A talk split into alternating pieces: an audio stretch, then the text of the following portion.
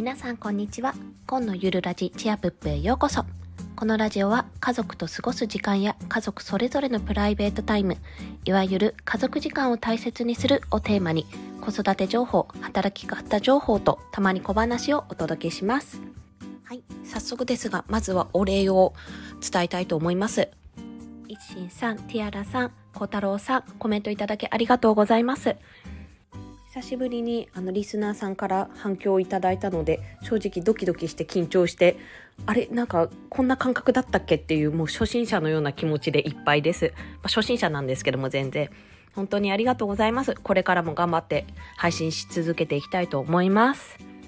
またコメントでもなくてもあの毎回いいねを押してくださる方もいらっしゃってあの非常にそれは私の励みになっております。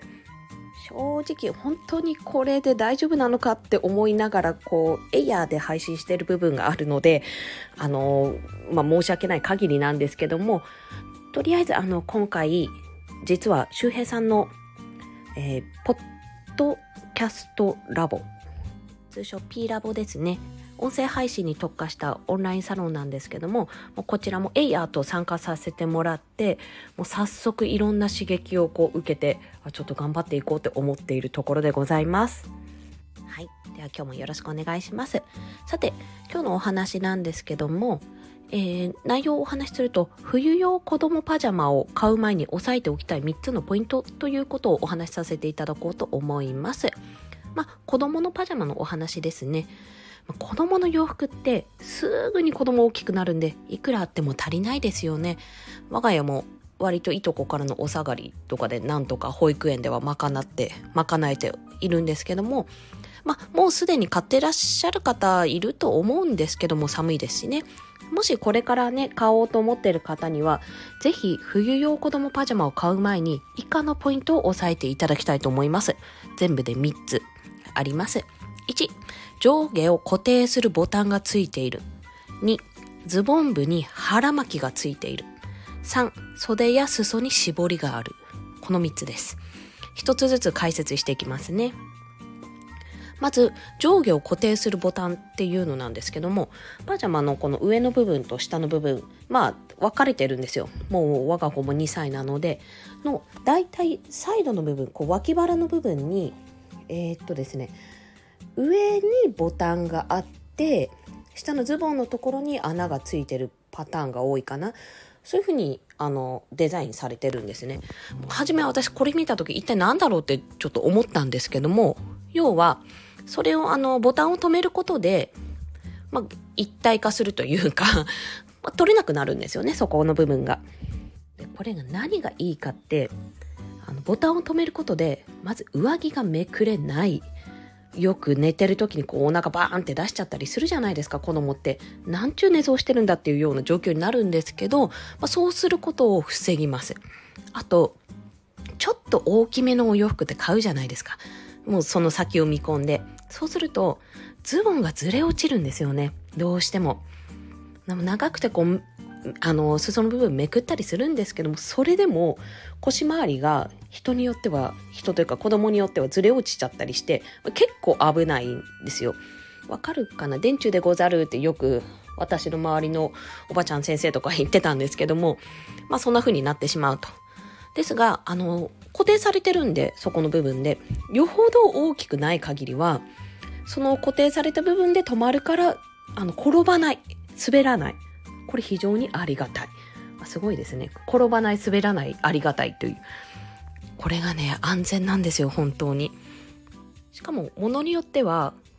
どっちかのボタン穴かボタンかが2つついてるんですよね。こう高さが、位置が変えられるような状況、状態になってるので、それもすごくおすすめです。まあえてデメリットを上げるとしたら、つけるのがちょっとめんどくさいっていうことぐらいですね。立っててっていう。よく動く子だとちょっと難しいかもしれませんけど、まあそんなに難しくはないです。すぐパパッと入れられちゃうので。はい。で、二つ目なんですけども、ズボンの部分ですね、に腹巻きがついている。要は、普通のズボンあるじゃないですか。そこにさらに腹巻き部分がついてるので、お腹まですっぽり覆えるズボンっていう状態ですね。これが本当にお腹が冷えないので便利なんですよ。あの、まあ、育児中の方とか、あの、はご存知の方いると思うんですけど、マタニティパジャマも割とその傾向にあると、お腹まですっぽり隠せて、あの、ずれ落ちないっていうようなものが多いんですよ。で、これが何がいいかって、女性、女性じゃなくて男性でもそうだと思うんですけども、お腹ないし背中って冷えると一気に体冷えませんか？ズワズワズワって。ちょっと出しただけでもう全身おかんが走ってすぐ具合悪くなっちゃうんですよ私なんか。内臓あたりがもう胃がキリキリし始めるっていう。特にこの冬場はそういうとこも多いんですよね。でまあ何度も言うんですけど子供はお腹出して寝るんですよ。なんでか暑いのかどうかわかんないんですけどまあそれを防止します。要は上着がめくれてももう胸ぐらいまでめくれない限りはお腹が冷えない。いやなんならお腹は冷えないんですよ。お腹すっぽり守られてるんで。しかも腹巻きなのでその腹巻き部分がお腹締め付けないんですよね。ちょっと柔らかいなゴム全体的なゴムピヨンヨンってなるような太めのゴムっていう感じなんですけども肌触りが柔らかいので苦しくないんですよ。私が触ってる印象ですと。いやこれはね本当におすすめです。私が着たいくらい。要はお腹がめくれないあ冷えちゃう冷えちゃうって思って心配するって結構夜中に目覚めてはチェックしたりする方もいると思うんですよね。私も目覚めたら大丈夫かな目覚めてああお腹出てるんでちょっと布団かけなきゃっていうことを何度かしてるので、まあ、そういった不安が一掃されるという、まあ、それでも起きちゃう方もいると思うんですけども少なくとも3回やってる夜中に3回4回5回とかあの多くチェックしていたものが1回や2回に減るっていうことはそういった効果はあると思います。最後にこれ袖や裾に絞りがあるちょっとしたそれこそ腹巻きじゃないんですけどもこうゴムでこう止まる部分があるっていうんですかねこれ地味にありがたいんですよ。まあ我が家の場合だけかもしれないんですけど我が家ではあのパジャマで朝食や夕食をとることが多いんですよね。要はご飯食べた後に着替える夕食はお風呂入った後に食べるっていうようなケースが多いのであの大きめのやっぱパジャマを買っちゃうと腕まくりが結構必須なんですね。でこう折るのもいいんですけど折ると嫌がって 戻しちゃったりするんですよ我が娘なぜか。でこう上まで肘の方まで上げるんですけどだんだんやっぱずれてしまうとかそういったことがあって結構手間だなって思っていたんですがそこに絞りがあると一気にグイって持っていけるのでたとえそれがずれ落ちたとしても何回もできるので非常にありがたい楽スピーディー。これ腕だけじゃなくてズボンの方もやっぱり大きめのサイズを買っちゃうと、まあ、買わなきゃいいって言われたらおしまいなんですけど本当にすぐ大きくなるんでワンサイズぐらいは大きめのを買っちゃうんですよどうしても。でやっぱそこだと裾を引きずりがちになっちゃうんですよね。で、それもめくるんですけど、めくってもすぐ通れる。すぐベロンってなっちゃうので、結局そこを踏んで転ぶっていうパターンが、滑って転ぶっていうパターンが多いんですよ。で、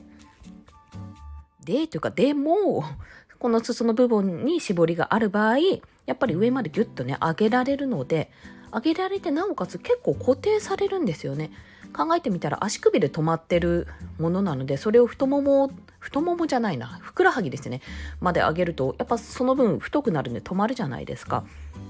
それがですね非常に助かりますまあ、もちろん裾上げすればいいだけの話なんですけど裾上げって結構めんどくさいんですよ、まあ、縫ったりね もうアイロンでアイロンテープでやれたりもするんですけど結構めんどくさいのでこういうねこういう些細な気遣いが嬉しいなと思っております。はい。いかがでしたでしょうか？まあ、これらのパジャマって別にあのブランド物ではなくて私が買ったのおそらく普通にベビー用品売り場西松屋さんとかユニクロさんとか多分その辺で買ったりあの買ってもらったりしたものが多いのでおそらくそういったところで売ってるとは思います。調べてみましたけど、まあ、腹巻き腹巻きキッズパジャマで検索してみたら結構腹巻き付きのも売ってますしね。あのそこまで高くないのでもしあのこれから買い直そうかなって思ってる方いらっしゃったら是非あの、お腹が特にね、お腹を特によく出す子でしたら腹巻き付きやボタンがついてるものおすすめです。ね、こうやって、やっぱりあの、購入者のニーズを考えながら、あの、創意工夫を凝らしていくっていうのは、いや、とても素敵なことだなと思いまして、私自身も、まあ、これからね、こういったマインドをね、ちゃんと持ちながら、音声配信だったり、あの、ブログ執筆を行っていきたいなと思った今日この頃でした。それでは、今日もこのゆるラジチアッププお聞きくださりありがとうございました。コンでした。ではまた。